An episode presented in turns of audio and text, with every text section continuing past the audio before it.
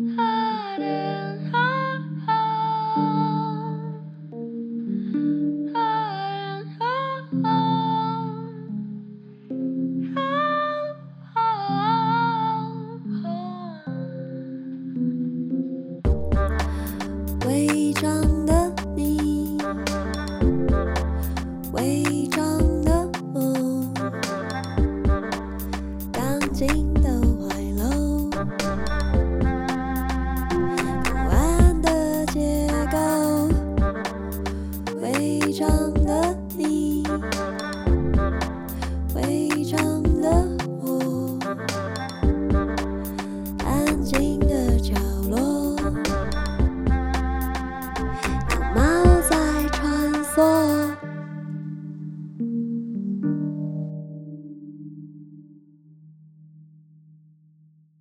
大家好，欢迎收听《我教女生纯读书》。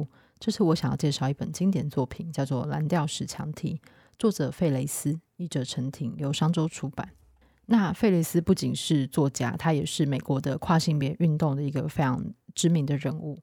然后这本《蓝调石墙题》，他曾经获得美国图书馆协会年度同志文学奖以及女同志浪达文学奖。费雷斯本人曾经来过台湾，诚品书店还曾经配合他的活动，还推出了跨性别主题书展。我觉得在那个年代是非常值得记下一笔的事情。那这一次我想要读的是第十一章，是一个我觉得十分有趣跟有点令人感伤的篇章。有好几个礼拜我不再去吧，听说蜜莉搬出城了，但我就是没心情见任何人。我接了两份临时工，一来摩托车大整修需要钱。二来，我需要保持忙碌。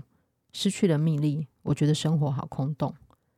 白天，我在尼加拉瓜街上的牛奶工厂装运牛奶箱；晚上，我到水牛城南区的塑胶水管工厂工作。我们将重达二十五磅、装满粉末的袋子丢进挤压机，然后成型的塑胶管会从另一端挤出。我第一天到那上班，不到十分钟，怀表就停了，被粉末卡住。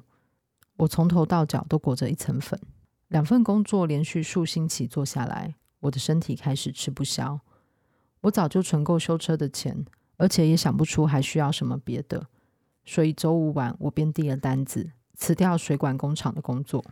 周六早上回到家，发现艾德坐在我家门廊上，他穿着上好的西装裤，白衬衫讲得挺直，袖口还有枣红色链扣，真是令人赏心悦目。他像看到鬼似的盯着我，你全身上下那些绿绿的是什么鬼啊？我只有眼睛露在粉末外，赶快去洗干净。艾德说：“你不知道今天有个葬礼吗？老 uncle 阿洛过世了。洛叔极受老一辈 T 的爱戴，他是元老中的元老。他在雪佛莱厂做了很久，久到没人记得是多少年。我几乎无法想象老 T 们心里有多悲痛。他们那么多年的友谊，同甘共苦，经历了多少事。”阿洛和他爱人几乎从不去吧。我只在提夫卡见过他们一次，但不论我是否认识他，重要的是要参加他的葬礼。所有的 T 都会去，那显示出他在圈子里扮演的角色很受敬重。艾德煮咖啡，我冲澡。我在擦干时听到他喊说什么要穿正式服装，说什么？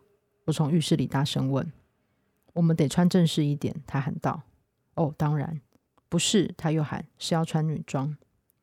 我披上浴袍走进厨房，确定我没听错。谁说的？老 T 说的。艾德肩一耸。不过我可不会为任何人穿裙子。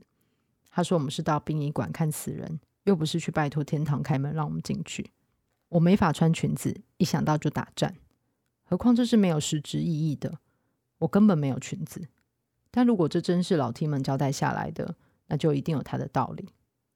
快换衣服，艾德催促。这时候大家都可能已经到了，来不及打电话请教别人意见。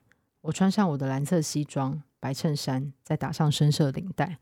艾德开他的车，我骑摩托车跟在后头。一到殡仪馆停车场，我就停下坐在摩托车上。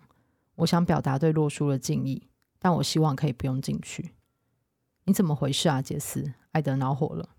我不知道，我告诉他。有种说不清的害怕。进去后，我花了点时间才找对厅。那当时我知道我们找到了，就那未盖的棺木旁，围绕着洛书的生前挚友。所有人都穿着裙子，他们爱她爱到这程度。这些人是壮硕阔肩的男女人，他们用长满老茧的双手撑持起自己的女性特质。那双手能够只是嬉闹的拍拍你的背，就把你推过半个房间。他们肌肉纠结的手臂上满是刺青。这些孔武有力的壮 T，喜欢穿斜纹棉布织工作服，套上双排扣西装的他们，更是虎虎生风。穿裙子对他们来说是痛苦的羞辱。好些人的裙装老旧。是从另一个年代为了特定需要而刻意保留下来的，过时、泛白、折边、蕾丝、低领、无花样。鞋子不是老旧，就是向别人借的，漆皮、平跟、浅帮。这些服饰减损了他们的气魄，是对他们这种人的嘲笑。然而，他们就是被迫要以如此痛苦的装扮，向深爱的友人做最后的道别。洛书的婆爱丽丝跟他们一一打招呼。可以看出来，她是多么希望依靠着他们厚实的身躯，感受臂膀中温柔的力量。但是她没有。爱丽丝很有礼貌地装作不知他们共同感受到的哀痛，自己也强抑制住悲伤。洛书，这个爱丽丝爱了三十年的 T，静静躺在他身旁的棺木中，身着粉红色洋装，手捧粉白色花束，是怎样残酷的手导演的这一幕？我看到他们，他们也看到了我和艾德。他们是洛书的家人，父亲、母亲、兄弟。他们一看到我们，便在殡仪馆馆长的耳边低语。不一会儿，馆长宣布该馆即将关闭，所有人都得离开。就这样，艾德和我到附近餐馆喝咖啡。在那里坐着的时候，老 T 们从我们身边鱼贯而入。他们每个人都已找地方换了衣服，即便要蹲在车子后座上换也成。看到我们后，所有的人都往餐馆另一头走去。肩向我扑来，眼神里尽是杀气。不过其他人拉住了他。肩，我咨询意见的长辈。肩，我的朋友。肩自从那晚看到我和艾娜共舞后，已对我冷淡了好一段时间。现在他是真的厌恶我了。过了几分钟后，爱丽丝进来，左右各有个梯扶着她。艾德和我完全被孤立，我好想离开，太痛苦了。过了一会儿，爱丽丝扮演着使者角色，朝我们走来。在哀伤是如此难以承受之际，他还得安抚众人，让我觉得难受。但同时，我也知道老梯们愤怒到不愿与我们说话。他走到我们这桌时，我站起身握他的手，他亲吻我的颊。老 T 们蛮气你们两个的，他温和的解释。有几个人觉得你们破坏了场面，他们认为啊，如果他们能做那么大的牺牲来向洛道别，你们这些年轻人应该也做得到。不是你们的错，真的。但你们两个最近最好放低姿态，希望你们听得懂我的意思。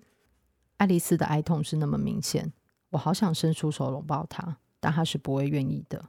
我明白，穿着我这身衣服，要我表现出坚强，为他人付出并不难。然而，对于在餐馆另一头看着我们的 T 来说，不但不容易，还颇痛苦。爱丽丝在我颊上轻轻一吻，事情会过去的，她轻声道，希望她说的是真的。我决定听爱丽丝的话，一两周内不上吧，等到情况有好转迹象再说。但是好几个礼拜过去了，还没有一通电话打来告诉我冰雪已逝。清晨开始变冷，秋意渐显，工作机会不多。临时职介所推荐我到四角的罐头工厂工作，到四角来回各需两个钟头的车程，没有车马费。清晨四点四十五分，我坐上公司交通车，天气又冷又湿。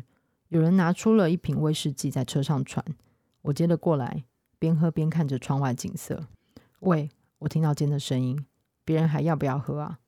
他就在我前面的位置上，跪坐起来转向我。我屏住呼吸，肩往前倾，手抓我的夹克。你懂了没？他问道。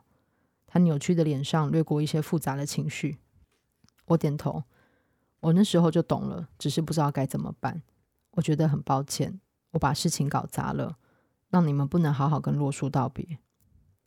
肩放开手，拉平整我的夹克。哎，不是你的错，他说。隔天的葬礼，他家人要我们站在一百码外，那也不是你的错。我向他挪近身，间，我轻声道：“我要向你道歉。你知道我在说什么吗？”我们都明白，我已经把话题转到我和艾娜共舞的那一夜。事情不是你想的那样，真的。坚若有所思的看向窗外，我等着。坚一笑，伸手拿威士忌。没事，他喝了一大口，打了哆嗦，没人受伤。